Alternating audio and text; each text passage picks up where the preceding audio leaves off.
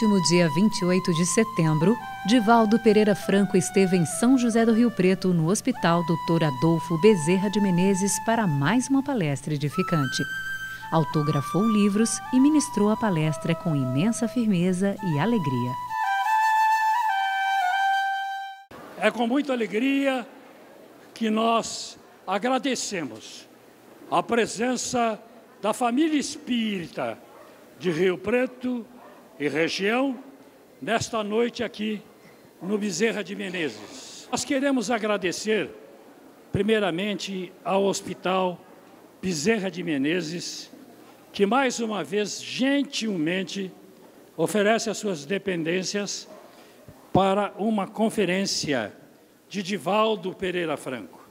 A família espírita se uniu e não houve um só centro espírita ao qual solicitamos para que seus frequentadores fixassem cartazes que o dirigente não nos deixava falar e também depois da palestra ele dizia: por favor, Ricardo, o fulano estará lá na porta, peguem cartazes e fixem.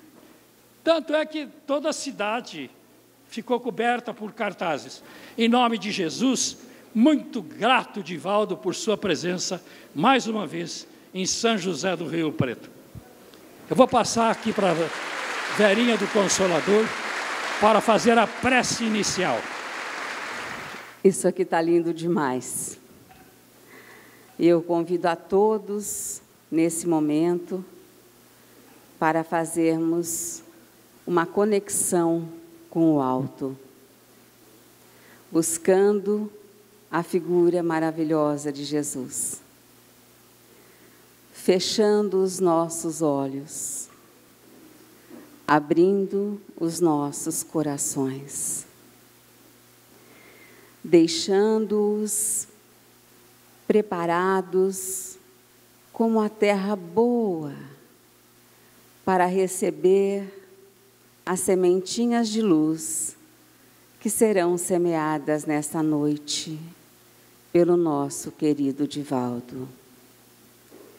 Que Jesus o inspire, que Jesus o envolva, que as suas palavras sejam imantadas dessa mesma luz e possam verdadeiramente encontrar ressonância em nossos corações. Que a nossa noite seja salpicada de muitas bênçãos, de paz, de harmonia, de serenidade, de luz. Que assim seja. Eu quero chamar para fazer uma entrega de um ramalhete de flores para Divaldo Pereira Franco, que foi confeccionada por uma das pessoas que são atendidas aqui no hospital. Né, Joanita?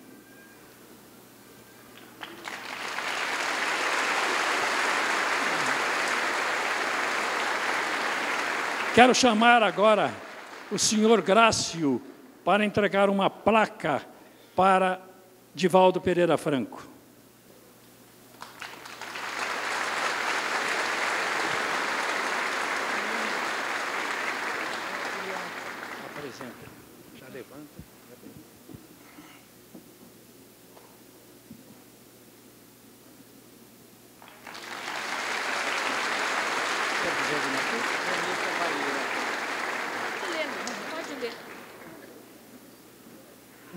Vamos ler a placa Hospital Dr.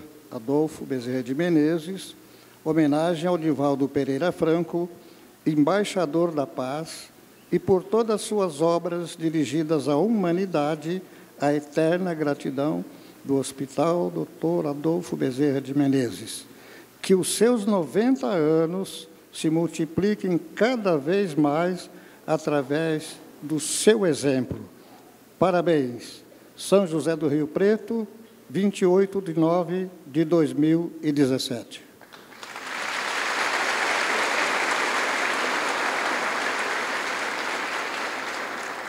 Bem, meus amigos, fazer a apresentação do Divaldo. é muita responsabilidade. Eu já escrevi dois livros biográficos das viagens, da mansão do caminho, de todas essas atividades. É claro que eu não estou fazendo propaganda do livro, só que ele se chama O Fenômeno de Valdo Franco. Esse é o nome do livro, porque é um fenômeno.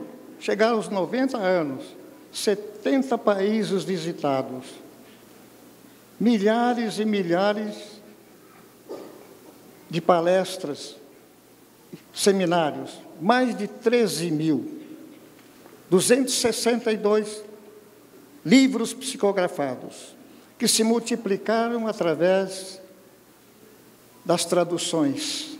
Até por sistema braille, existem livros que foram, podemos dizer, traduzidos para a linguagem. O Centro Espírita Caminho da Redenção, fundado há 70 anos, Quanta gente já morreu em 70 anos, não é?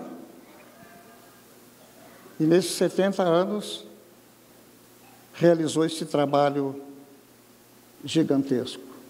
E Rio Preto sempre o recebeu assim, a multidão. Amigos, simpatizantes, porque nós temos presente aqui também pessoas que não são espíritas, mas que admiram o trabalho, a obra, o exemplo do homem, do médium, do orador, do educador, Divaldo Pereira Franco. Senhoras, senhores, queridas irmãs, queridos irmãos espíritas, caros amigos que nos acompanham através da rede amigos espíritas e outros pela internet, nossos votos cordiais de muita paz. A revolução ainda não havia terminado. Pelas ruas de Paris, a arma de José Guillotin continuava ceifando vidas. No grande hospital, mandado construir por Luís XVI, parecia raiar uma era nova. Fazia pouco tempo, Madame Roland, que anelava por uma sociedade mais justa, fora guilhotinada.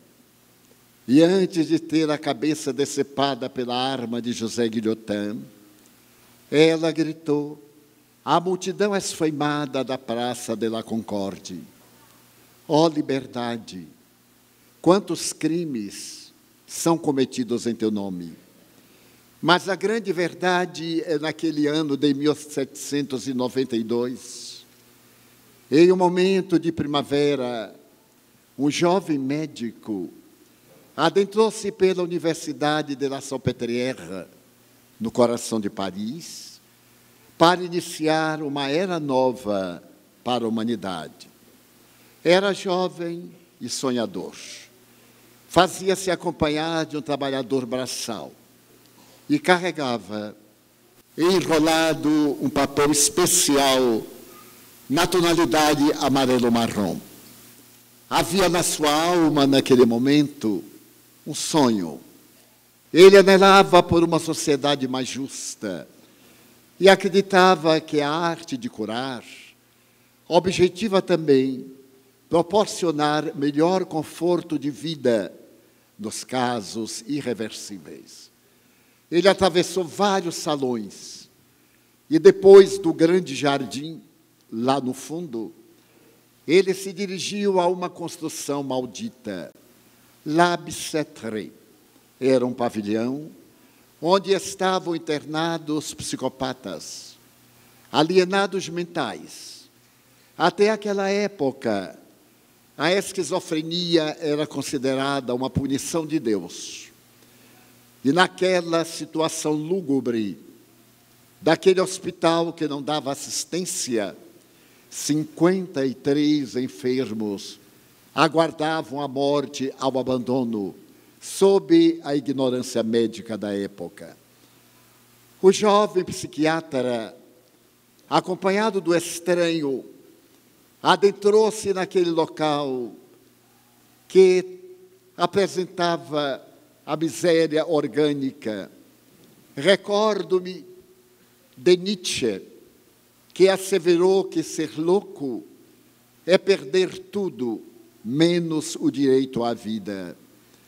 E Friedrich Nietzsche abordava a questão com propriedade, por ser um portador de um transtorno de natureza demorada através da depressão. Aqueles indivíduos haviam sido recolhidos à Labicetre para serem punidos, porque a maioria se encontrava em verdadeiro cárcere.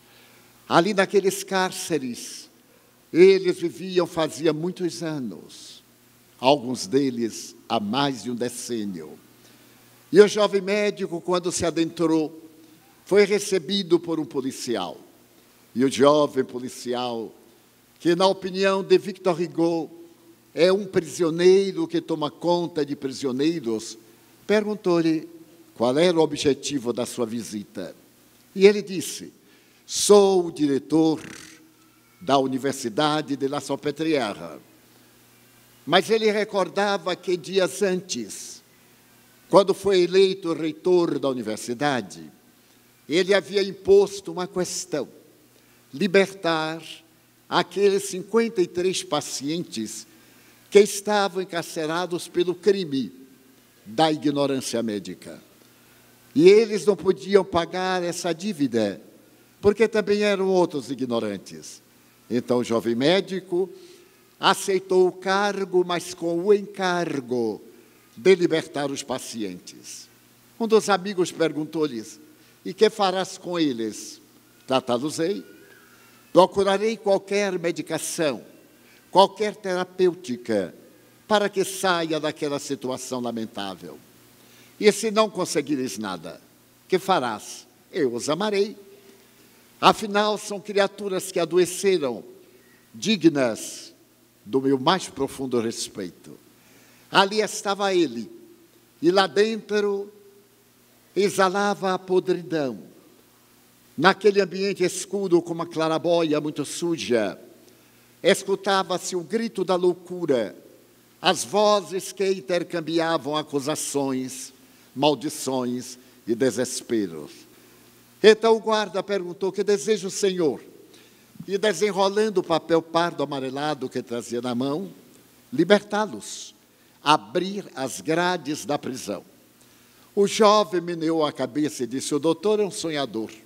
Não sabe que se tratam esses homens e mulheres que aí estão, da ralé, da borra, não só de Paris, mas também da Europa. Sucede que ali estavam também adversários políticos, que a tragédia de Luís XVI e a má fama da sua polícia haviam encarcerado no caráter punitivo, como acontece nos dias de hoje. E o soldado meneando a cabeça disse: Mas eu não os libertarei, embora o senhor seja o reitor da universidade, porque se eu os libertar, eles me matarão e depois matarão ao Senhor e ao seu comparsa. A revolução me deu direito de cidadania. Eu sou cidadão. Então eu agora tenho os meus direitos de cidadão preservados pelo Código dos Direitos Humanos, que foi publicado neste ano. O jovem não se rendeu. Voltou-se para o trabalhador braçal e disse: Por favor, cerre as correntes que passam com os seus cadeados pelas portas. O trabalhador braçal, que era um serralheiro adrede contratado, do Senhor, mas doutor, eu fui contratado para fazer um serviço, mas o senhor não me disse qual. O soldado tem razão, ouça-os, são loucos, e eles nos irão matar. O doutor ficará célebre, mas eu sou povo, sou gente. Eu tenho a cidadania francesa, tenho família, e se eles a mim me matarem, que será da minha família? Foi então que, no gesto de estoicismo, o jovem médico Acercou-se do guarda e pegou o molho de chaves. Procurou a chave mestra e, dirigindo-se ao cadeado central, tentou abri-lo. Enferrujado, difícil, até que deu uma volta e as correntes começaram a cair no lado exterior das portas trancaviadas. E através de uma chave mestra saiu ele tentando abrir cada cela. E o guarda, envergonhado, seguiu em pós. E o serradeiro também. Menos de duas horas, aquele exíguo corredor estava com pessoas dementadas, superlotado. Aqueles indivíduos, uns agressivos, outros dementes, alguns em catatonismo, outros em fúria. Era um verdadeiro pandemônio. E o jovem médico, no terceiro degrau de uma leve escada que levava à saída, sorria, contemplando parte da humanidade. É naquele momento que a história da psiquiatria apresenta uma das suas páginas mais belas, porque esse homem que libertou os psicopatas chamava-se Felipe Pinel. E esse notável Pinel declarava que a enfermidade não pode ser castigada no enfermo. Ela deve ser tratada porque tem uma finalidade que escapava à mentalidade da época. O gesto de Felipe Pinel, que traz à psiquiatria uma nova terapêutica mais humanizada, porque até então eram os banhos, era o poço das serpentes. Acreditava-se que se o psicopata tomasse um choque muito forte, ele ficava bem. E se atiravam numa cova profunda. Quem não morria da queda continuava esquizofrênico. Então alguém teve uma ideia de encher de água, porque o baque seria menor. E os pacientes eram atirados. Quem não morria da queda, nem afogado, continuava esquizofrênico. Foi aí que tiveram uma ideia excepcional: colocar serpentes para que o pavor fizesse-os recobrar a lucidez. E aquele que não morria da queda, que não morria afogado e que não morria picado da serpente, continuava esquizofrênico. Era o conceito vigente. Mas Felipe Pinel abriu as portas da higiene mental para dizer que se tratava de uma situação de característica cerebral. Era o cérebro que enfermava teoria da época. E o seu exemplo foi tão notável que um outro médico na cidade de Londres abriu as prisões infectas abaixo das águas do Temisa, na Torre de Londres, para libertar os pacientes esquizofrênicos. E o exemplo desse notável médico inglês chegaria à Itália e em Roma no castelo de Sant'Angelo, nos pântanos vaticanos, o doutor Chiarucci libertaria também os psicopatas, numa tentativa de criar uma nova mentalidade para o ser, para a criatura humana. O século XIX começava com perspectivas admiráveis, mas, no entanto, na área das doutrinas psicológicas, não houve quase contribuição nenhuma. Por volta de 1911, dando-se um salto quântico, a ciência psicológica conseguiu descobrir várias realidades cerebrais. Porque na década 1890, 1880, 1890, ali mesmo na Salpêtrière, um admirável fisiologista resolveu tentar descobrir por que as mulheres entravam em crises graças à histeria. E esse admirável pesquisador irá abrir as portas da psicologia fisiológica para atender a sociedade humana. Ele realizava as primeiras experiências de hipnose. E a sua atividade nas terças-feiras abalaram a cultura médica europeia. Aquelas terças-feiras tornaram-se célebres, e as aulas que eram dadas no anfiteatro de medicina para a classe refinada de convidados especiais era um espetáculo, principalmente por causa das histéricas parisienses. Entre elas, destacava-se uma normanda, e essa normanda, quando entrava em transe, em transe de hipnose, era capaz de realizar algo que jamais se notara no cérebro humano. Alcina, entrando em tese, mudava de personalidade. E foi nessa época que se descobriram as personalidades duplas, as personificações múltiplas. E em 1869, o professor Pierre Janet, discípulo do insigne mestre, ofereceu à sociedade um livro muito curioso, Personalidades Psicopatas. Ele dizia que os portadores de mediunidade eram todos eles psicopatas histéricos, esquizofrênicos ou simplesmente simuladores. No estado de exaltação da consciência, eles desvelavam personalidades ocultas pelas frustrações da juventude. E o livro foi um verdadeiro horror contra a mediunidade. É um livro sem nenhuma base científica, porque o Dr. Pierre Janet jamais pesquisou o médium. Pesquisava psicopatas. E é natural que no sanatório psiquiátrico, aqueles pacientes pesquisados são portadores de alienação mental. Porém, a má fé e o desejo de ridicularizar uma doutrina nova fazia parte das experiências daquele notável mestre que de tal forma se fez célebre que Freud abandonou Viena em 1885 e se transferiu a Paris para ser discípulo desse admirável fisiologista. E se entusiasmou tanto com ele que, ao ter um filho varão, deu-lhe o nome de Jean-Pierre. Jean-Pierre era, portanto, uma personalidade muito singular.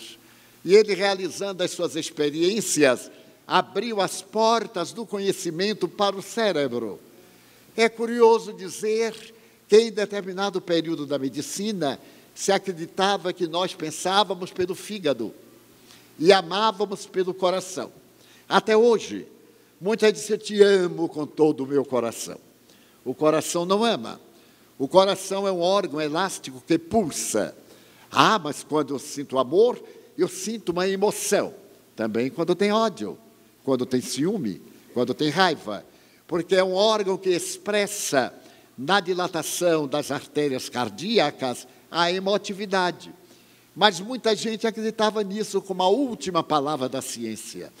Então, quando alguém me fala de ciência, com a boca cheia de ilustração, eu acho graça, porque a ciência já foi tão ridícula que começou através das superstições até adquirir cidadania, conforme o conceito moderno do filósofo Kuhn, quando define o que é ciência. E me lembro que muita gente pensava que o nosso fígado era a sede do pensamento. Mas depois de algum tempo eu vi que tinham razão principalmente as mulheres. Porque toda vez que a mulher pensa, ela põe a mão no fígado. Toda vez que ela fica com raiva, ela põe a mão e então ela é muito inspirada na área do combate verbal.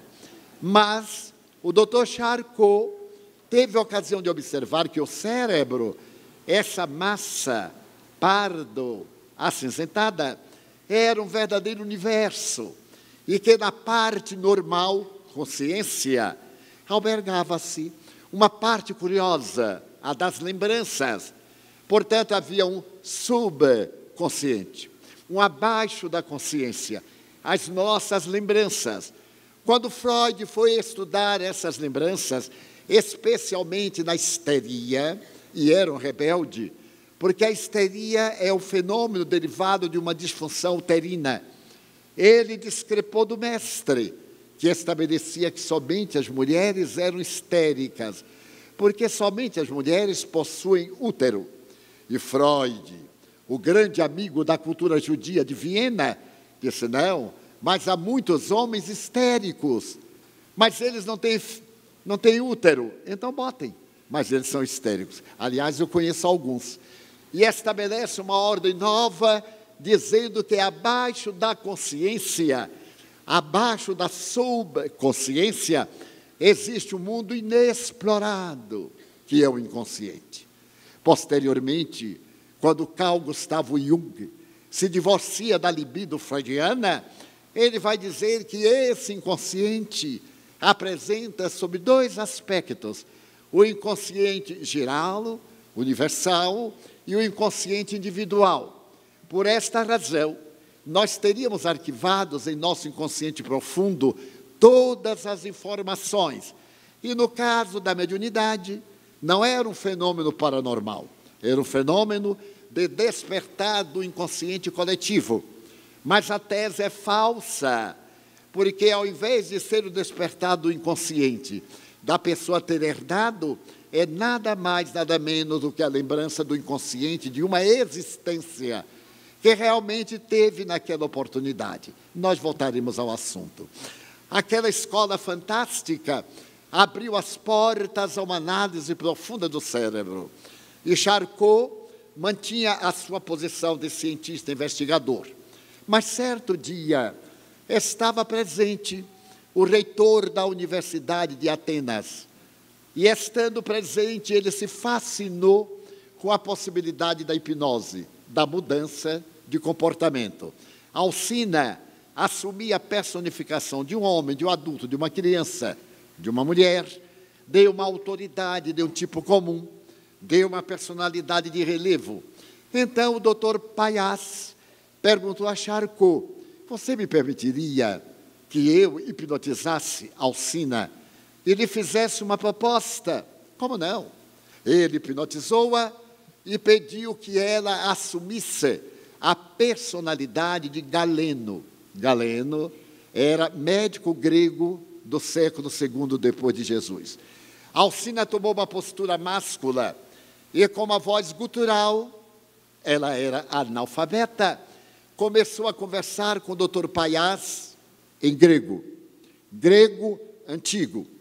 E durante duas horas, eles dialogaram sobre ciência do século II, o conceito das enfermidades através dos distúrbios do sangue, da bilis amarela, da bilis negra, e etc. E ao terminar, o doutor Paiás perguntou: Você seria capaz de escrever no quadro de giz algo sobre a fisiologia humana? E Alcina, analfabeta, tomou do giz e escreveu esta frase, ipsis verbis: A ciência fisiológica irá evoluir de tal forma que se encontrará um sistema nervoso que irá definir todas as questões do comportamento humano. E assinou Galeno. Na letra que a história conhecia do notável médico grego. Então, diante deste fenômeno, que não demonstrava uma, não demonstrava uma personalidade patológica, ele perguntou ao doutor Charcot: como você explica isto? Eu não explico nada. Eu sou cientista, não sou filósofo.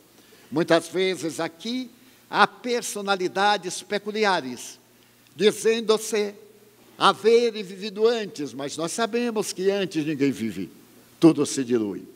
Foi a primeira experiência técnica do inconsciente individual, através de uma sensitiva histérica, que era em realidade uma médium, apresentando que o indivíduo é muito complexo na sua realidade cerebral. Naquela época, acreditava-se que o cérebro possuía apenas 5 bilhões de neurônios. E como diariamente morrem 15 mil, mais ou menos aos 40, 45 anos, nós ficávamos algo dementados. Porém, mais tarde, por volta de 1920, acreditou-se que nós possuíamos aproximadamente 20 bilhões. E por mais que morressem, os que ficavam substituíam aqueles que se desintegravam, como nos órgãos duplos. Mas por volta de 1950, com a evolução da óptica, dos microscópios, aqueles dados subiram para 50 bilhões. E na atualidade, são contabilizados 100 bilhões de neurônios, que produzem aproximadamente 65 neuropeptídeos. E esses neurônios, com seus axônios, com as suas caudas, são responsáveis pelo nosso pensamento. E ficou demonstrado que a perda dos neurônios durante a vida naturalmente diminui a motricidade. À medida que envelhecemos, perdemos um pouco da avidez, das ambições, da memória, principalmente se somos preguiçosos. Mas se nós temos uma mente ativa, conservamos bem o nosso patrimônio psíquico até os 90 anos. E aqui é um caso. Eu tenho 90 anos e uma memória excelente, sem modéstia, nem falta de modéstia, nem nada, apenas tenho uma memória. E diariamente eu faço teste para ver se o primo Alzheimer já está chegando. Porque muita gente pensa que ter boa memória é lembrar de coisas do passado. Não é, não. É lembrar de coisas de ontem. Porque do passado estão fixadas, mas as de ontem, os neurônios já não fixam. E eu estou sempre lendo. Eu tenho uma sobrinha neta muito querida, que adora ciência e que me promete os livros e nunca me empresta. É uma coisa curiosa. Então eu fico lendo os livros que ela me promete e fico revendo se memorizei. Então, diariamente, eu digo assim, mas aquilo que eu li segunda-feira, eu estive com fulano, o que é que fulano me disse? Quem quiser ver-se livre de Alzheimer, exija da sua memória a prestação de contas. Lembre-se de fulano. E o que é que fulano disse? Não coloque a imaginação, não minta. Procure manter a memória em dia. Mas você disse assim, ah, mas eu tenho uma ótima memória. Quando eu contava cinco anos, não é vantagem nenhuma. A vantagem é ter 70 e lembrar do que leu ontem. Então eu me lembro do que li hoje de manhã, do que comi a semana passada e do que desejei comer e não comi, porque viajando muito, o nosso tema vai ser um pouquinho árido.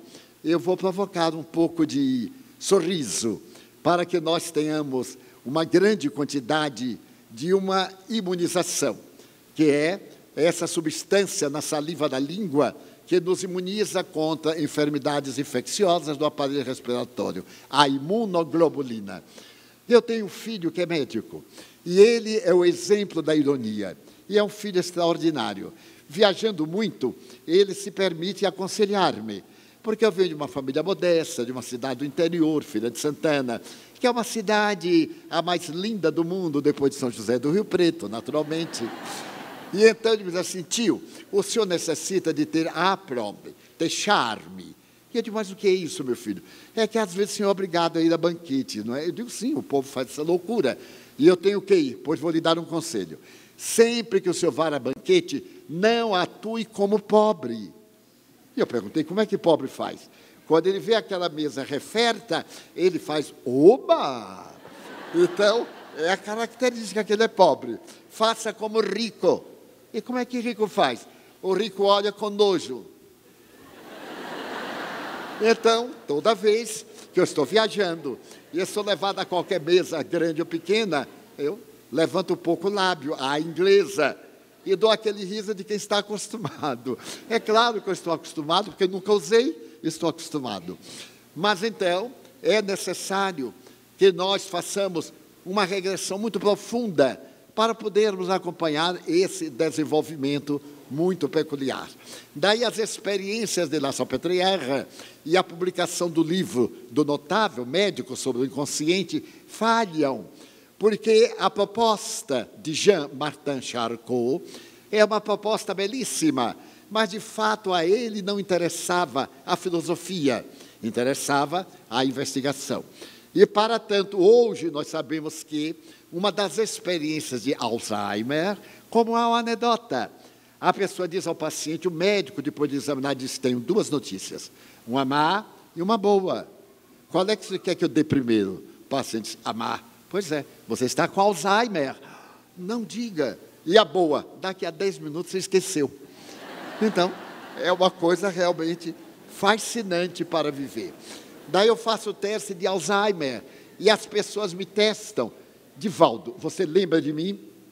Uma pessoa que eu vi com oito meses de idade, depois 40 anos, quer que eu me lembre.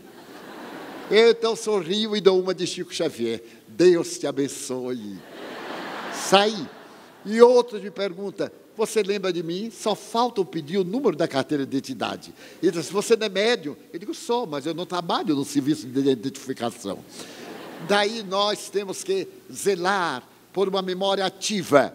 Nada dessa coisa. Ah, eu me esqueci e deixa esquecido. Eu não deixo. Vou ensinar-lhes uma técnica. Se aqui na palestra eu for dizer o nome e houver um branco, eu tenho que saltar, sem que o auditório perceba que eu me esqueci. Mas eu deixo no inconsciente a memória. Qual era o nome? Qual era o nome? Qual era o nome? Está no arquivo. E esse arquivo é bom, não é igual ao do INPS, que a gente não acha nunca a ficha. De repente o nome vem, e então a gente dá uma volta e cita o nome, e ninguém se deu conta que ele chegou tarde demais. Mas a gente faz a caridade. Nunca se permita colocar a sua memória nesse ponto cômodo. Ah, deixa para lá. Tanto deixa para lá que fica lá e não volta mais para cá. Então é um período áureo, 1880, 1890, até que, no ano de 1891, foi publicado um livro por um certo marquês, ou melhor, por um certo personagem inimigo do Espiritismo. Ele escreveu um livro, O que é o Espiritismo? E era tudo o que o Espiritismo não é, fazendo um ataque sórdido à mediunidade, que os médios somos psicopatas. E toda vez que alguém me diz isso, eu acho lindo, digo, curioso. Nietzsche não era espírita e era psicopata. A história nos fala dos grandes psicopatas, como Nabucodonosor, que mandou construir os jardins suspensos da Babilônia para sua mulher, uma das sete maravilhas do mundo, e era psicopata, não era espírita. Nero, e a casa Júlia de Roma, que nos deu doze imperadores, seis dos quais absolutamente psicopatas. E também alguns religiosos de outras doutrinas são psicopatas. Nada tem a ver a doutrina espírita com o transtorno de natureza mental. E a pessoa fica sem argumento.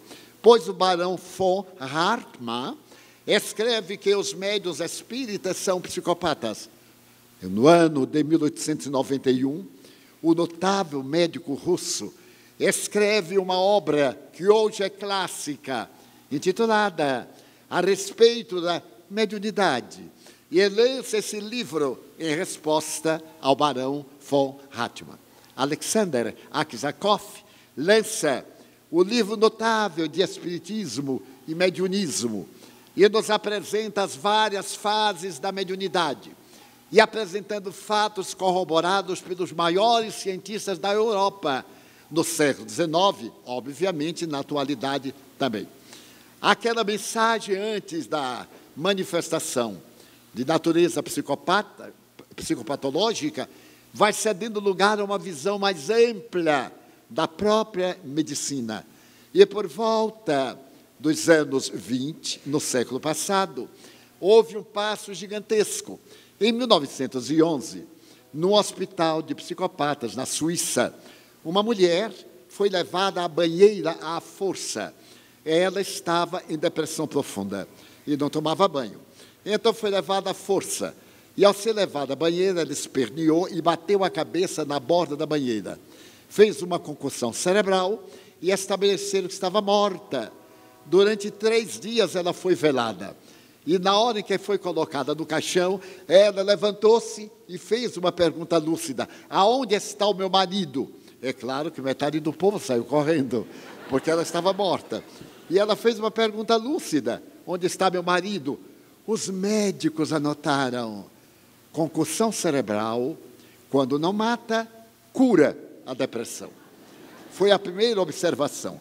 Mais tarde, em Berlim, em 1912, um psicopata que tinha a tendência suicida através da depressão profunda tentou enforcar-se, rasgou os lençóis, fez uma corda, preparou-se, fez o laço e quando ele se atirou no ar, um guarda casualmente ia passando abriu a cela, cortou a corda, ele caiu, recuperou a lucidez. Então os médicos anotaram: enforcamento, quando não mata, cura a depressão. Olha que terapêuticas notáveis. Mais tarde, um outro psicopata em Zurique atirou-se do quarto andar pela janela. Suicídio. Caiu na rede elétrica que passava embaixo, tomou um choque, foi jogado longe, não morreu, ficou bom da depressão.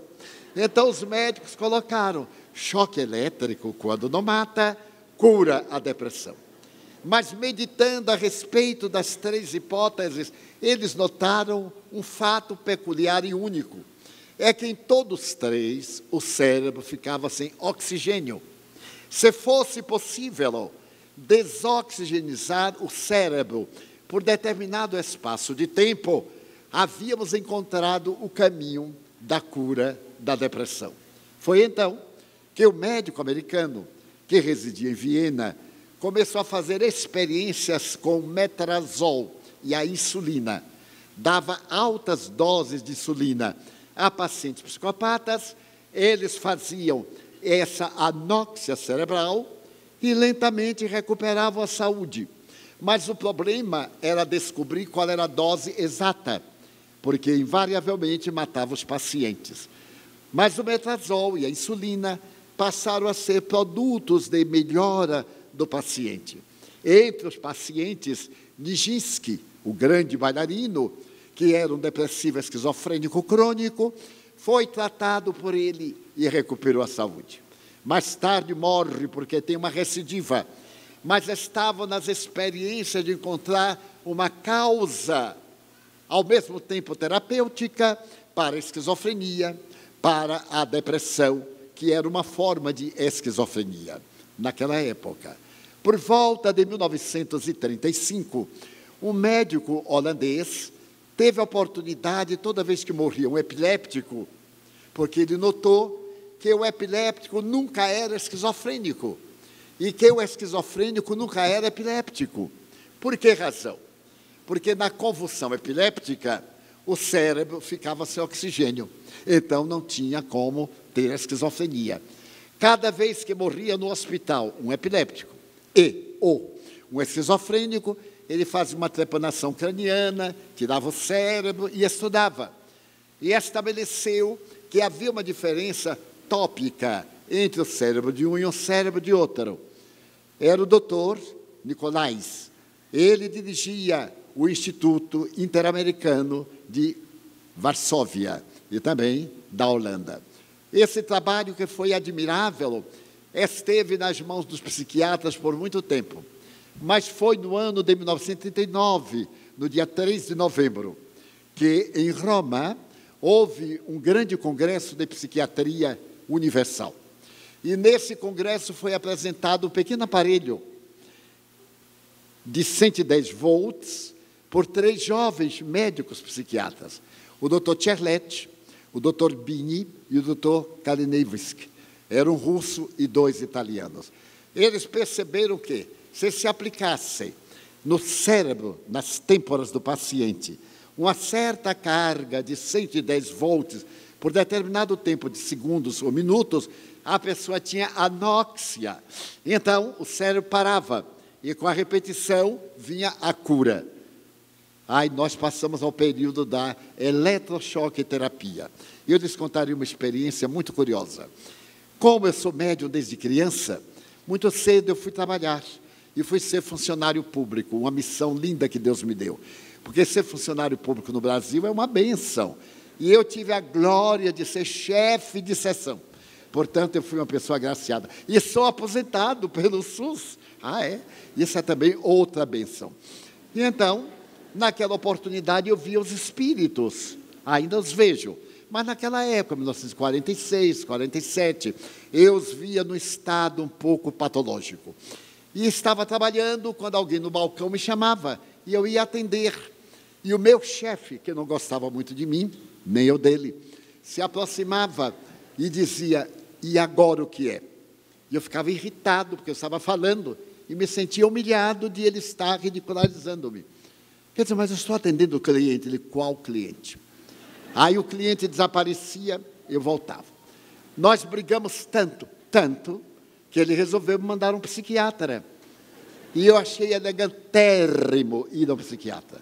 Porque todo mundo me dizia que aquilo era delírio, que aquilo era um estado de alucinação. E eu fui ao psiquiatra. Quando eu cheguei, o psiquiatra me perguntou, eu levei a requisição, o que é que você tem? Não, é o meu chefe, eu sou funcionário do IPASE, do Instituto. Ele disse que eu tenho alucinações. Mas por que ele diz isso? Porque eu vejo os mortos. O psiquiatra sorriu e diz: Ah, vê os mortos. Digo, vejo. e o que é que você está vendo aqui? Ah, eu estou vendo um morto dizendo que é seu pai. Não diga, eu digo, é. E como era o nome do meu pai? Ele está dizendo que é fulano. Ele disse, mas quer dizer que se vê os mortos. Deite aqui nessa caminha. E eu deitei na tal caminha, achei aqui na maravilha. Ele disse, tira o sapato. Eu tirei o sapato. disse, vou ficar bom dessa loucura. É uma coisa fantástica. E aí eu comecei a orar. Quando eu estava orando, apareceu meu espírito, que é muito meu amigo, há mais de 70 anos, e ele me disse, Baiano, ele vai te aplicar o eletrochoque. Tu já não tens a cabeça boa com o eletrochoque, vai ser uma tragédia. Foge! Eu pulei da cama, peguei o sapato, desci nove andares mais rápido que o elevador. E claro, cheguei ao instituto e o chefe disse: Então, eu digo, ele mandou deitar numa caminha e disse que eu estou curado. E daí por diante era um tormento, porque se me chamava, eu não ia. E às vezes era um cliente do instituto. Então eu encontrei uma solução. Eu tinha uma colega, gordinha, porque a mulher gordinha é bonita aqui para nós, não é? Essas mulheres cabide, uma gracinha, mas só tem osso. É, é uma coisa má. Eu não tomo passe com gente magra demais, porque não tenho o que dar. Mas quando é gordinha, dá suor, dá fluido, dá o fluido animal, é uma benção. Muito bem. Então eu tinha uma colega gordinha, que chamava Georgeta. Ela me queria muito bem, o que era recíproco. E um dia ela me vendo muito triste, ela perguntou assim, Pereira, ela me chamava Pereira, você vê mesmo? Eu digo, você acha que eu ia fazer esse papel ridículo, sabe, para perder meu emprego se eu não visse? Eu vejo esses demônios e eu fico confuso. Eu não sei quem é quem, eu não sei quando é gente, não sei quando não é. Ela disse: Vamos fazer uma coisa. Eu não vejo nada de morto. Toda vez que você veja no balcão, você olha para mim, eu olho para lá, sim ou não. Aí resolveu o meu problema. Alguém chamava de Valdo, eu, Georgeta. E fiquei curado. Mas um dia ela não foi trabalhar. E foi uma tragédia porque eu não sabia o que fazer. Até que eu vi chegar alguém e disse: Pois não, ele está me chamando. Aí levantei e comecei a conversar com o indivíduo. Nesse momento, meu chefe veio furioso. Ele era temperamental. Em outras palavras, ele era meio obsidiado aqui para nós. Então ele chegou e perguntou: E agora? Eu disse: Estou atendendo o cliente. E o que é que o cliente quer? Eu trabalhava no setor de seguros privados. Ele quer mudar a beneficiária do seu seguro. Pois não. Qual é o número da apólice? E eu vi a apólice na mão. Sempre começava por 120, 120 mil. Eu dei o número. O meu chefe foi ao arquivo e tirou o processo, havia o processo. Então ele ficou trêmulo. Ele disse, mas Divaldo, você adivinhou? Eu digo, adivinhou nada, eu estou vendo. Ele disse, pergunte o nome dele. Eu disse, já perguntei, fulano de tal, era o que estava no processo. E o que é que ele quer? Eu aí perguntei, o que é que o senhor deseja? Ele disse, bem, eu fui muito bem casado e havia feito uma pólice dotal, aquela que se recebe em vida. E dediquei a minha mulher como beneficiária. Ela morreu e agora eu estou casado em segundas núpcias e quero deixar para minha segunda esposa. Eu quero mudar. É difícil? Eu digo, não, senhor. Fazemos um anexo. O chefe assina, eu assino e o gerente e fica tudo bem. Aí o chefe disse assim, como era o nome da esposa? Não olhe para cá. Eu olhei para lá. E dei o nome. Ele disse, Coincide. Ele disse, mas não tem nada de coincide, o homem está com a pólice na mão. Ele disse, Valdo, deixa de brinquedo. Esse homem já morreu. Aqui está. Ele havia desencarnado e não notou. Ainda estava preocupado com a desencarnação da mulher. A partir daí, o meu chefe passou a acreditar. Ele olhou para mim, claro, se benzeu. Só faltou aquela frase célebre: vá de retro, Satanás. Mas como não havia muito evangélico na época, ele ficava me olhando. E quando eu ia levantar, ele dizia assim: Não é gente, não, é morto. Eu, Muito bem. Aí a medicina foi crescendo, mas ao mesmo tempo, uma ciência que foi apresentada 18 de abril de 1857, Espiritismo, começou a crescer. E os fenômenos de natureza psicopatológica tornaram-se muito complexos Porque aqueles fenômenos não eram realmente um distúrbio do comportamento, não era um distúrbio das nossas comunicações de natureza cerebral. Tratava-se de um sentido novo que o eminente pai da fisiologia no século XIX denomina como sexto sentido. E Allan Kardec, que nos deu a doutrina espírita, denominava como mediunidade. A mediunidade é uma faculdade orgânica, não é um dom, não é um privilégio, não é um caráter excepcional, todos possuímos. Porque nós temos o sistema nervoso central, nós temos o sistema nervoso tal e tal, e o endocrínico.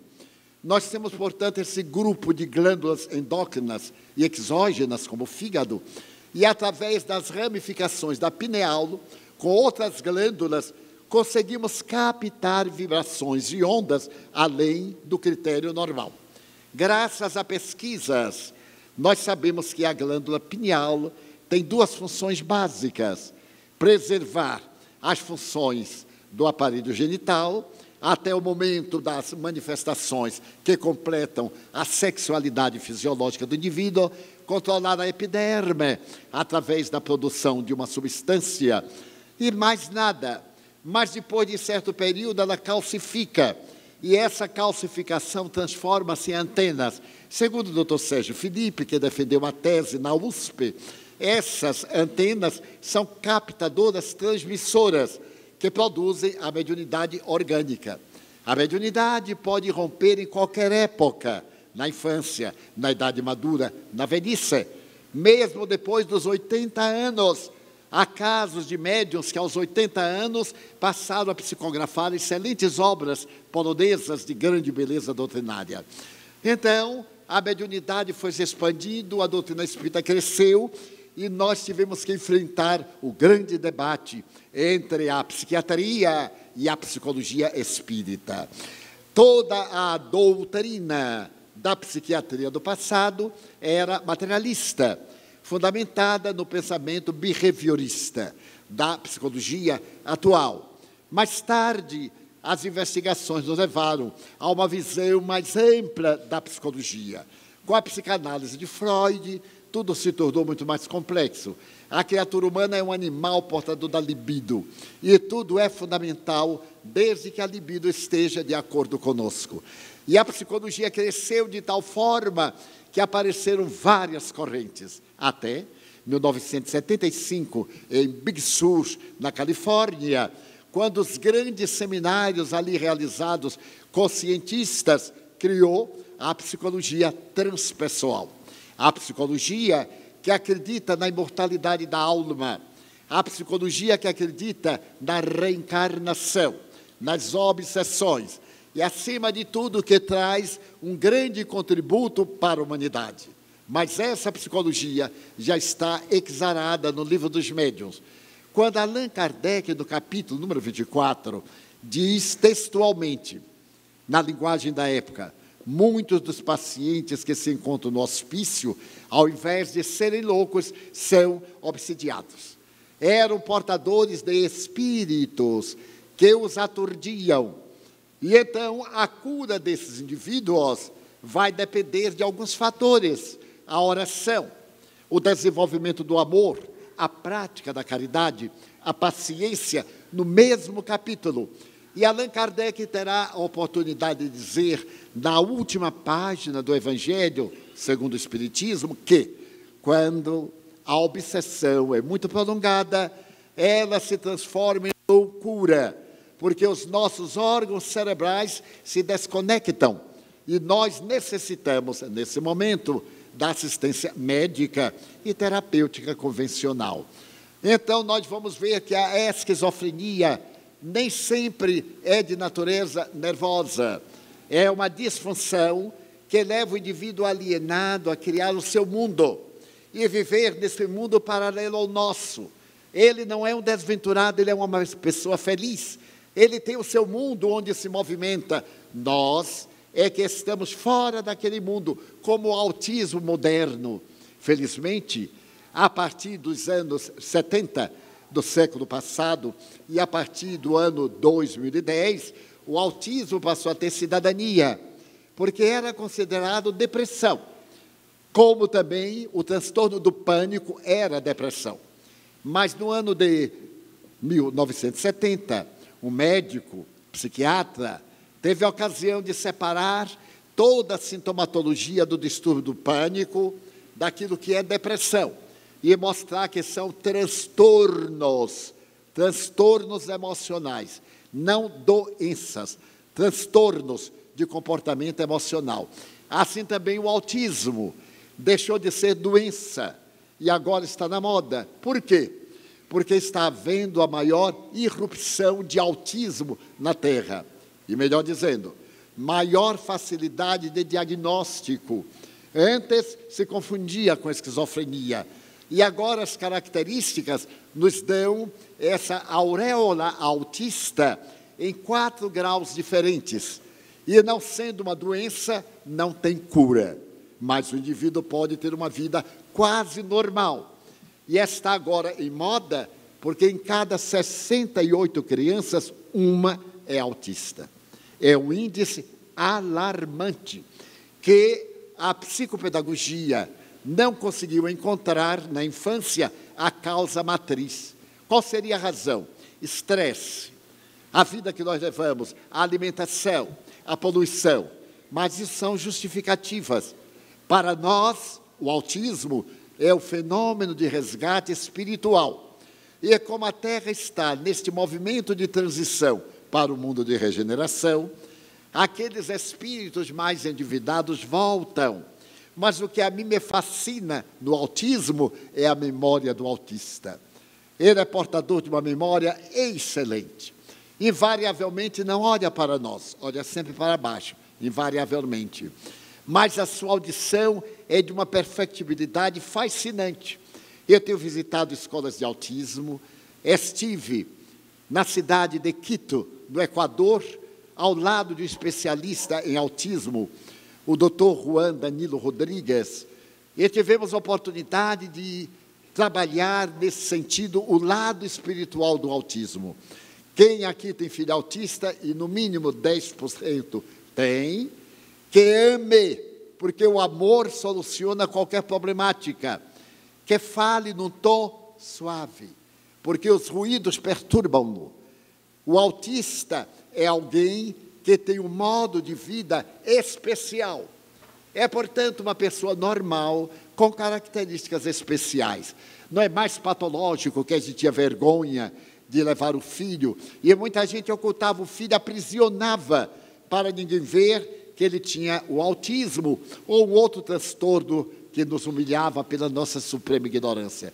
Então, o Espiritismo vem dizer que o autista está ligado aos pais pelo passado, por atos de tal e qual natureza, que eu não vou alongar, porque não é o nosso tema. Genericamente, é o tema psiquiatria e obsessão. Então, estamos no momento em que também as obsessões perturbam no autismo a conduta do paciente, quando ele se faz agressivo. Só há um recurso que é o do sorriso, da paciência, da terapia musical, para poder produzir harmonia. E recentemente um autista ganhou o prêmio Nobel pela sua excelência de memória. E nessa casa em Quito, que nós visitamos, tivemos a ocasião de ver casos terríveis de autismo, desde aquele que bate a cabeça na parede sentado, àqueles que ficam atirados ao chão e que não enunciam palavras, urram, berram, são seus únicos meios de comunicação com o mundo. No entanto, ali está um espírito amado que capta as nossas vibrações. Esse nosso querido amigo, Dr. Juan Danilo Rodrigues, estará no Brasil em outubro. E para o ano ele vai realizar uma série de seminários para contribuir com a terapêutica que ele criou e publicou numa obra que, aliás, temos aí chamada Aliana é uma palavra quichua, resultado das suas experiências na Universidade do Sul, na Universidade dos Andes, quando ele conviveu com os índios quichuas do Equador e faz uma ponte entre a medicina acadêmica e a medicina quichua, apresentando uma medicina vibracional. E nós vamos saindo das terapêuticas mais pesadas, porque a evolução terapêutica veio a Segunda Guerra Mundial e vai isolada a terapia do eletrochoque. Nos anos 50, recuperamos o eletrochoque. E se descobre que ele afeta o sistema nervoso central. Então se recusa a aplicação.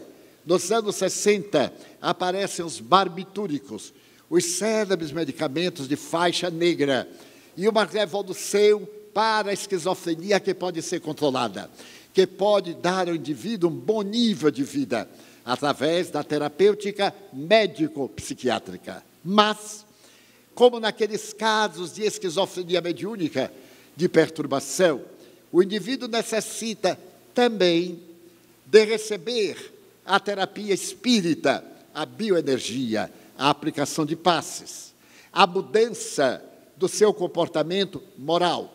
Porque para que haja um encaixe entre o espírito perturbador e o indivíduo, há de encontrar a afinidade. E somos nós, devedores, que abrimos o gatilho da afinidade. Então, deveremos trabalhar com o paciente obsidiado, ou paciente esquizofrênico, ou depressivo, sempre de forma edificante, até que os mentores possam levar as sessões mediúnicas, denominadas de desobsessão, para que a entidade perversa seja necessariamente educada. Através dessa educação, dessa correção, haverá naturalmente o equilíbrio e a recuperação. Portanto, o Espiritismo trouxe para a medicina um grande contributo demonstrar que nós temos uma vida além da vida física e que além da vida física nós somos perfeitos, integrais. A vida orgânica é uma cópia da vida espiritual. A vida verdadeira é a espiritual. A vida física é uma aprendizagem. Por isso que a doutrina espírita trouxe na sua filosofia a parte ética, essa parte moral do evangelho de Jesus. E você pode considerar uma religião porque recomenda-nos Deus a prece, a caridade, o espírito de solidariedade, de amor e uma série de requisitos éticos perfeitamente cristãos. Porque o ser mais elevado que Deus nos ofereceu como guia e modelo é Jesus Cristo. Questão 625 do Livro dos Espíritos. Enquanto a questão 621 fala, Kardec pergunta: onde está escrita a lei de Deus? E a resposta, na consciência. Nós somos uma consciência que traz as nossas memórias do passado, na consciência atual, no subconsciente ou no inconsciente profundo, arquivado no nosso corpo astral, como é muito conhecido. O Espiritismo chama corpo perispiritual. Somos uma trilogia: espírito, energia que pensa perispírito, envoltório semimaterial e matéria. A matéria transitória, o perispírito é o envoltório, que faz todas as impressões programarem o futuro corpo que nós teremos. Se, por exemplo, neste momento eu detono uma bala no cérebro, eu mato o corpo, desintegro, mas aquele órgão energético assimila, e quando eu me for reencarnar, eu trarei um distúrbio de natureza cerebral. Se por acaso eu sou indivíduo perverso, traidor, caluniador, eu venho com um transtorno de natureza emocional. Não é exatamente quem matou morre, mas algo semelhante. Porque, de acordo com o peso específico da minha culpa, um processo de redenção através da fraternidade. Mas, ademais, Deus é amor e não estamos na terra para pagar como normalmente se diz. Estamos na terra para nos recuperarmos do mal que fizemos. E o amor anula a multidão de pecados.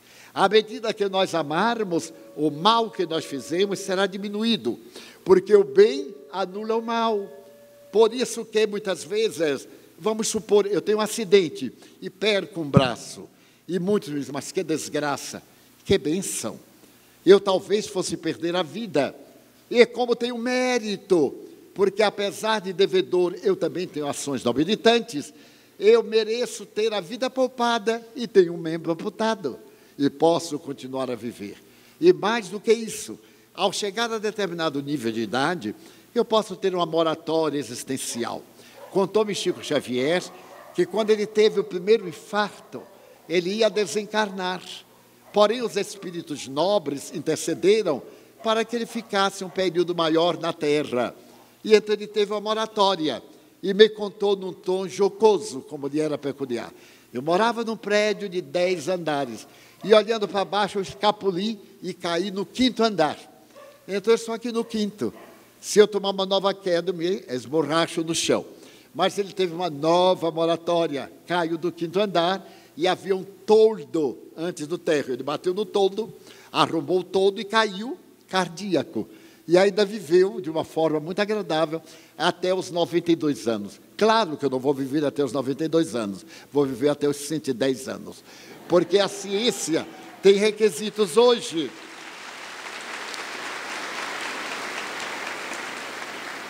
Para prolongar a vida. E é natural que todos nós tenhamos as nossas necessidades de recuperar. E os médiums, mais do que muita gente. Porque todo médium é um espírito endividado. Ele faz duas reencarnações em uma. Enquanto o indivíduo normal tem o seu dia normal, o médium tem o dia normal e tem as noites tormentosas. Ali estão os cobradores, e então eles nos olham sorrindo, com ódio, e nós olhamos sorrindo e dizendo: Você me paga. Na outra reencarnação, você vai estar cá, eu vou estar lá, sorrindo sempre. E é muito peculiar esse fenômeno, porque, como médium, com uma longa experiência, desde os quatro anos aos 90, são 86 anos de convivência na vida paranormal. Eu também tenho entidades amigas e entidades inimigas, como é muito comum. E uma delas me disse um dia: Olha, eu te vou matar.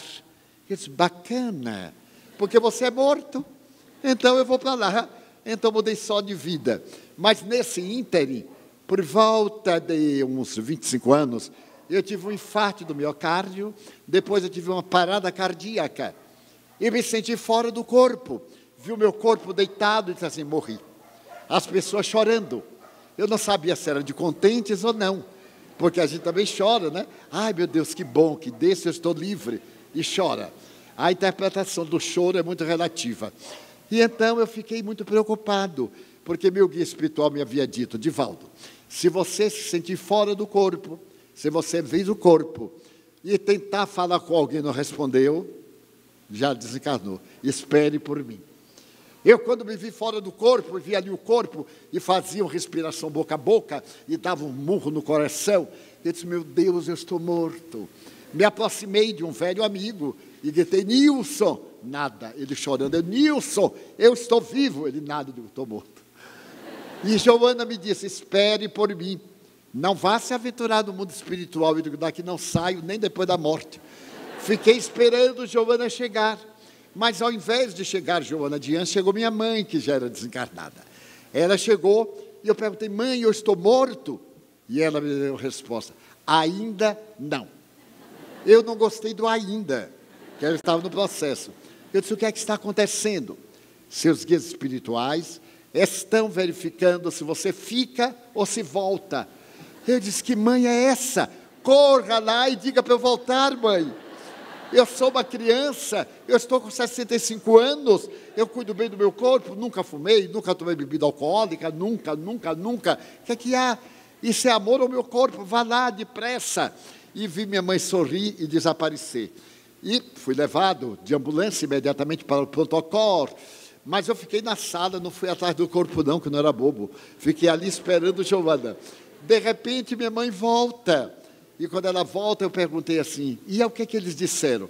Disseram que você vai viver, vai ganhar uma moratória. E eu perguntei: quantos anos? Aí se eles não disseram. Eu mentalmente disse: meu Deus, pelo menos 10 anos. Olha que animal. 10 anos. Mais tarde, quando eu voltei e completei 10 anos, que quase morri, aquele mesmo espírito que me ajudou no consultório médico me disse, mas Divaldo, tu não és nada inteligente. A Deus, nada ninguém peça pouco, peça muito. Porque se Deus estiver de mau humor, ele corta metade. E a gente fica com a outra metade. Eu disse, não, mas é, quando eu pedi 10 anos, eu quis dizer 2010, olha. Então eu estou sempre jogando, estou negociando. Mas se deu a muito interessante, porque eu fui vivendo e tal. E naquela ocasião em que eu pedi os 10 anos, o espírito Humberto de Campos contou-me uma anedota espiritual. Porque o espírito não é aquela alma da Inglaterra que urra, que arrasta a corrente, isso é um pouco de fantasia. É a alma da criatura que perdeu o corpo. O espírito é a realidade, nós somos a apresentação. Então ele me contou que uma alma chegou a Deus e perguntou: Senhor, um bilhão, um bilhão de dólares, o que significa para o senhor? Deus disse: um centavo. Não. E um bilhão de anos. Eu não entendo de eternidade. Mas um bilhão de anos, que tempo é?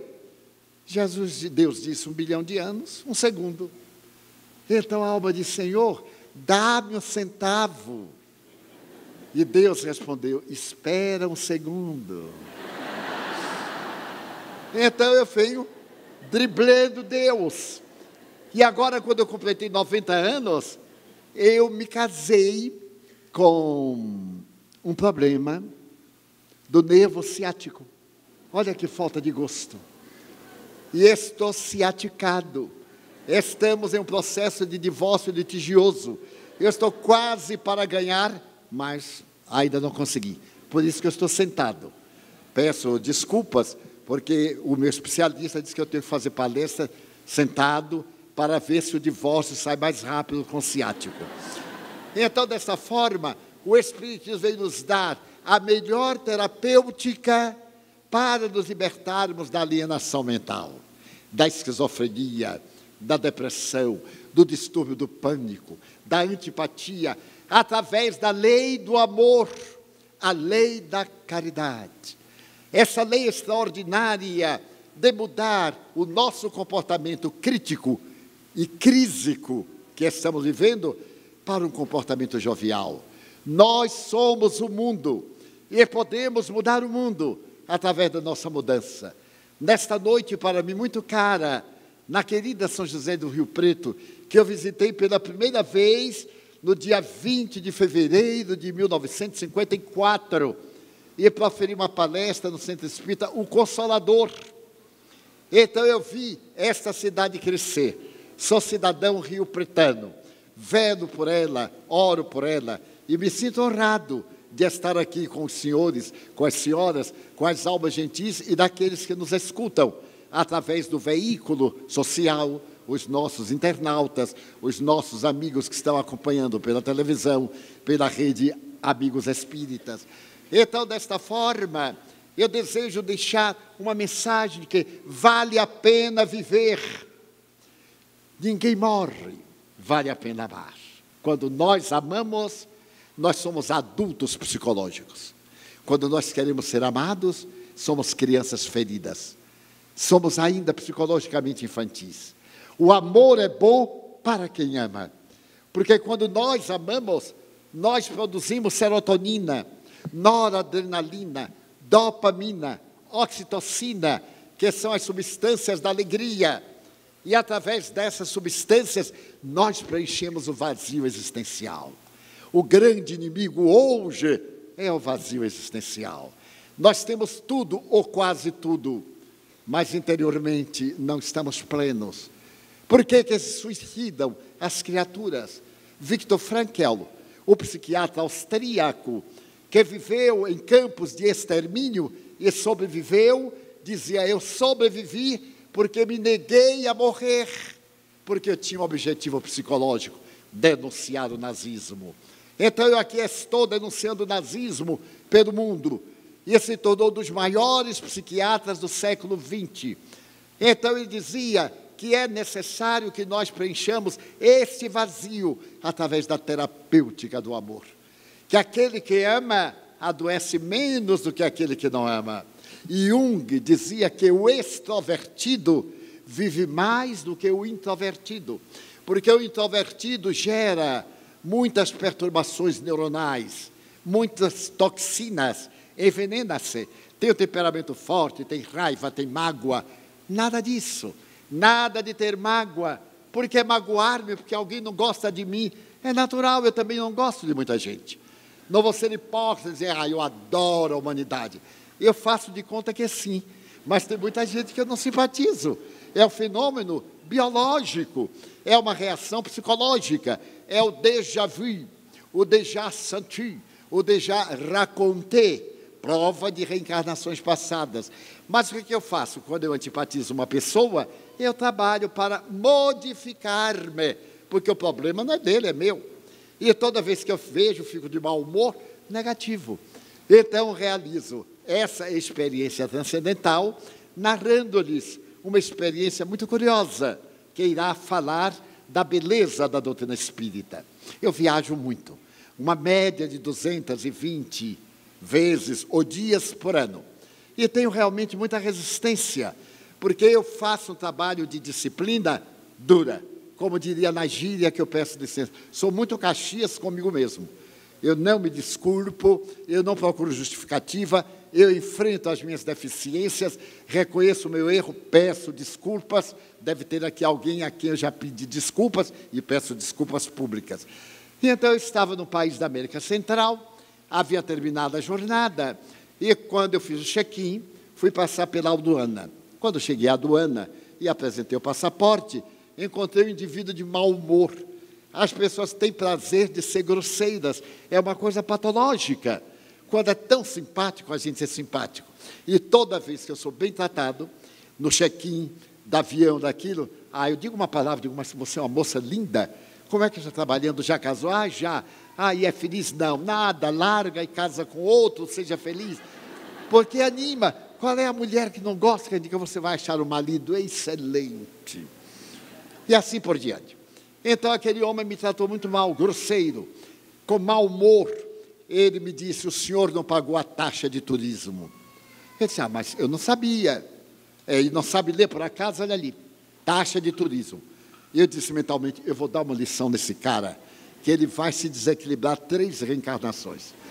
Então eu sorri para ele quando ele disse: Olha ali a chapa. Eu olhei para o lado contrário. Ele disse: Não, para o lado de cá. Eu digo: lado de cá? Como o lado de cá? Ali. Mas aonde? Mas não está vendo? Eu digo: Não, eu sou cego. Ele ficou pálido. O senhor é cego? Eu digo: Quase total. Já é a segunda vez na minha vida que eu fico cego. Eu digo: Quase total. Mas o senhor não está lendo? Não, não, não estou lendo. Agora, espanto-me, porque eu venho a este país todo ano. Ah, mas é uma lei nova. Mas então, no check-in, teria obrigação de informar ao passageiro que ele teria que passar em qualquer lugar e pagar a taxa de turismo.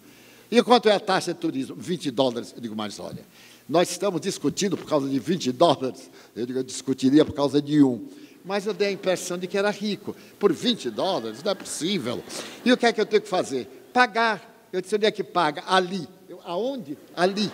Digo, mas eu não estou entendendo, senhor. Ele disse: Olha, se tranquilize, o senhor é cego? Eu disse: Sou cego. Então, tranquilize. O senhor terá que ir ali ao guichê, pagar os 20 dólares. Eu digo: E onde é o guichê? Ali. Eu digo: Mas onde é ali? Eu posso pedir um favor ao senhor? Pode. O senhor pagaria os 20 dólares para mim? Ele disse: Pago. Pago. Eu tirei a carteira e dei para ele, mas fiquei de olho na carteira. Eu era cego, tinha de ficar de olho. Então eu vi quando tirou os 20 e eu cego na carteira. Ainda fui segurando o braço dele. Ele pagou, voltou e me disse: Mas, senhor Franco, os seus olhos tão claros. Eu disse: Ah, meu filho, é coisa do nervo óptico, sabe? É coisa interna. Ele disse: Mas que coisa? E ficou me olhando. E eu disse: Mas por que, que o senhor está com tanto mau humor? Veja bem, eu venho ao seu país. O senhor existe porque eu existo. O senhor tem emprego porque eu sou visitante.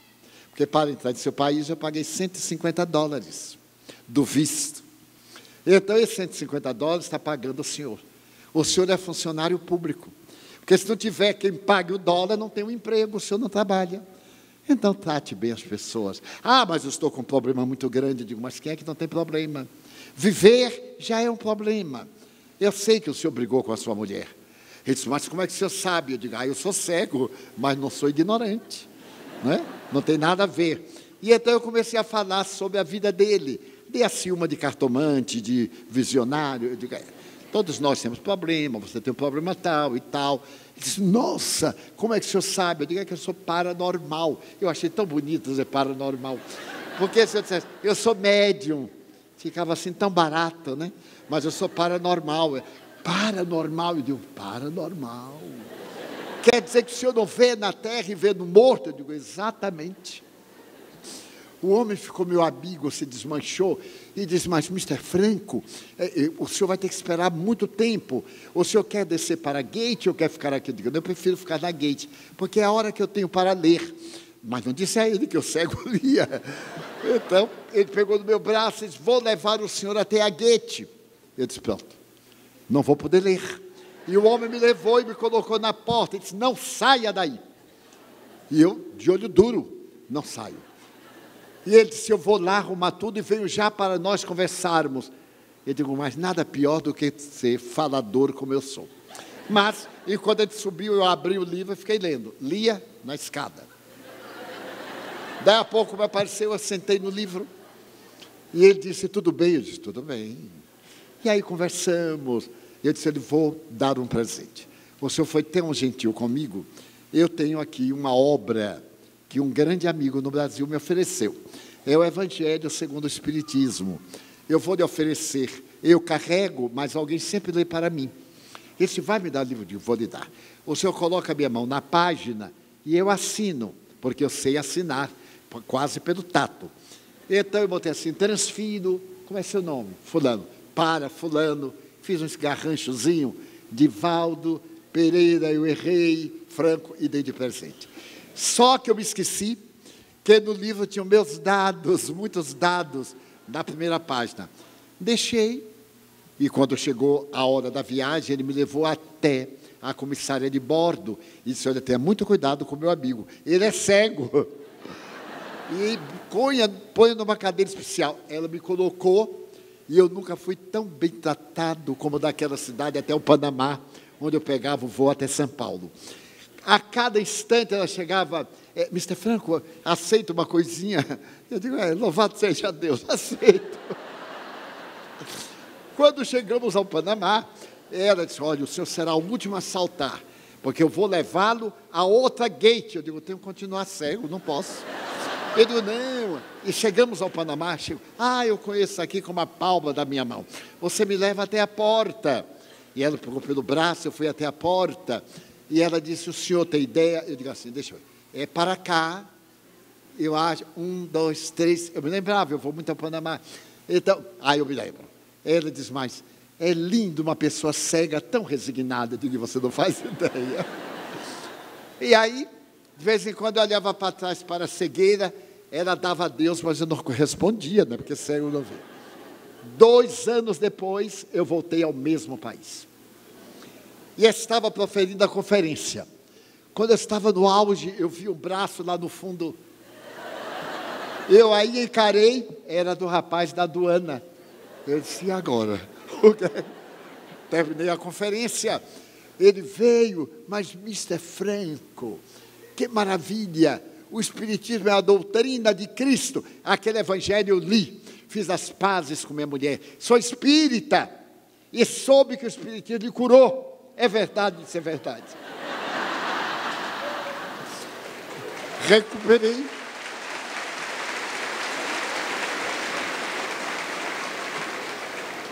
Recuperei a vista. E agora somos muito amigos. E na amizade eu lhe contei a realidade. Eu disse: eu poderia ter brigado com você, mas não ia ganhar nada. Então é muito melhor ser cego do que ser estúpido, como quem guarda a mágoa. Daí a doutrina espírita tem uma mensagem de beleza. Seja você quem ama, seja você aquele que ajuda, tenha a honra de ser a voz do bem, onde quer que esteja, deixe saudades, dê um aperto de mão, dê uma palavra de ternura. Todos nós temos sede de ternura, todos. A ternura está desaparecendo da terra a solidariedade. Quando a Unesco, no ano 2000, apresentou memorando para que houvesse paz no mundo, escreveu seis itens. E o sexto item diz o seguinte: fazer renascer a solidariedade na terra. Renascer. Então houve uma época em que nós éramos solidários. Agora nós somos solitários. Façamos renascer a solidariedade. Olhemos a criatura não como adversário potencial, mas como um potencial amigo. E ao invés de sermos solitários, sejamos solidários. E agradeçamos a Deus tudo aquilo que a vida nos deu e que nós não valorizamos. Querem ver quantas bênçãos? Meu Deus, eu gostaria de dizer-te que eu amo a vida, que para mim é bela e é consentida. Muito obrigado, Senhor, por tudo que me deste, por tudo que me das. Obrigado pelo ar, pelo pão, pela paz, pela beleza que os meus olhos veem no altar da natureza. Olhos que veem o céu, a terra e o mar, que acompanham a ave ligeira que voa fagueira pelo céu de anil, e se detém na terra verde, salpicada de flores em tonalidades mil.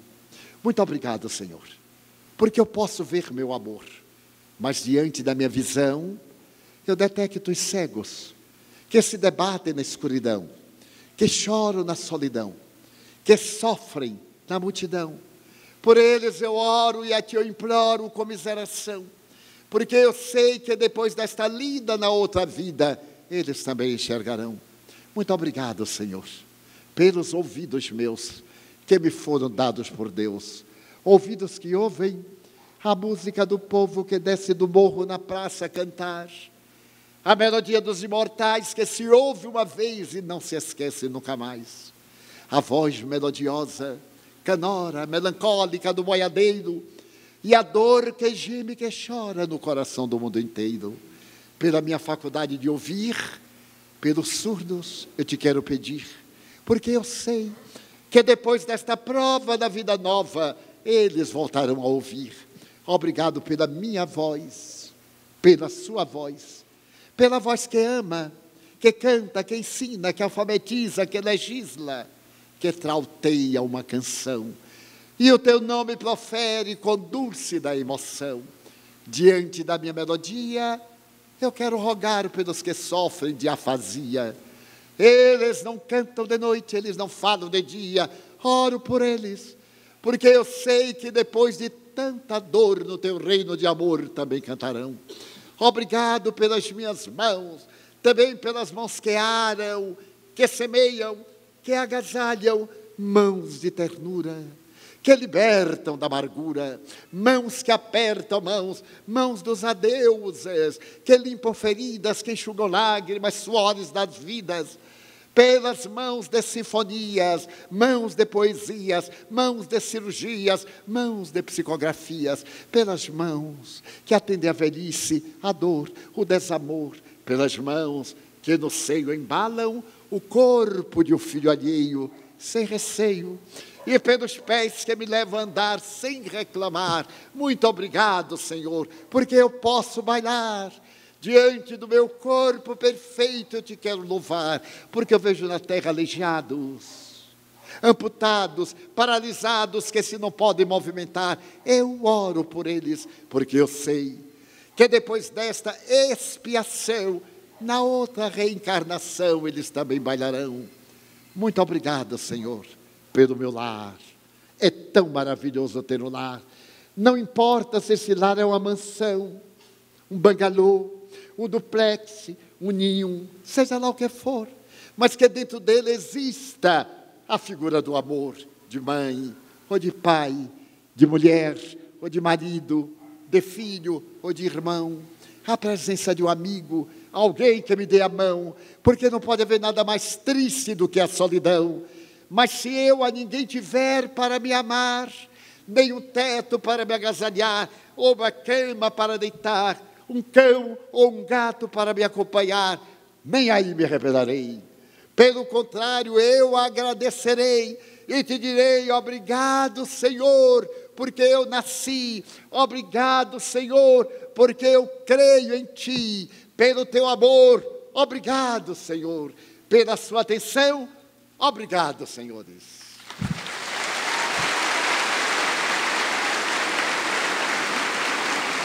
Lá comigo.